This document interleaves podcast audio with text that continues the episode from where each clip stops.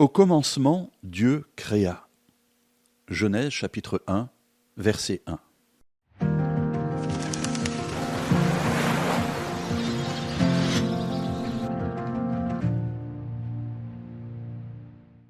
Alors, je viens de lire le premier verset de la Bible, mais je n'ai pas tout lu. Au commencement, Dieu créa le ciel et la terre, dit le passage. Moi, je me suis arrêté à Au commencement, Dieu créa.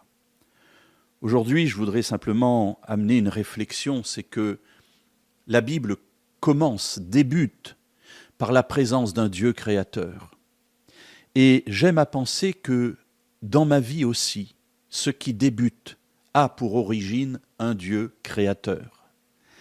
Alors cela peut être une action particulière que j'ai, une construction, une réflexion, ça peut être une méditation, peu importe le domaine, mais au commencement, Dieu. Et c'est Dieu qui crée. Alors, quel est l'intérêt de l'avoir au commencement de nos actes? Souvent dans nos prières, nous nous tournons vers Dieu et nous disons, Seigneur, voilà, j'ai bien réfléchi à tout ça, je te demande de bénir mes plans. Je te demande de bénir ce que j'ai prévu pour que cela aboutisse. Alors je comprends cette prière, d'ailleurs moi-même je l'ai déjà dite et il m'arrive encore de le dire.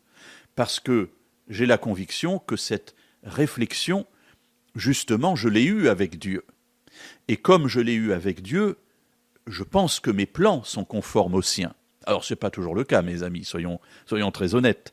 Mais néanmoins, je me dis, au commencement, j'essaie de placer Dieu de telle sorte qu'il puisse créer au travers de moi ce qu'il désire créer à ce moment-là. Au commencement Dieu, cela signifie que je vais aussi essayer d'être à l'écoute de ce que Dieu me dit.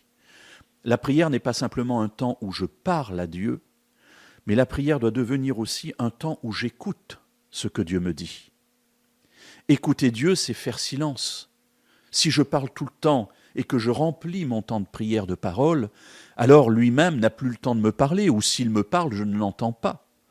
Il est donc nécessaire parfois de me taire et d'écouter les pensées que Dieu met dans notre cœur afin de discerner sa voix et de pouvoir entrer dans ses plans pour que ce que je mets en place dans ma vie, dans mes actes, dans mes paroles, soit bien l'œuvre de Dieu et non la mienne.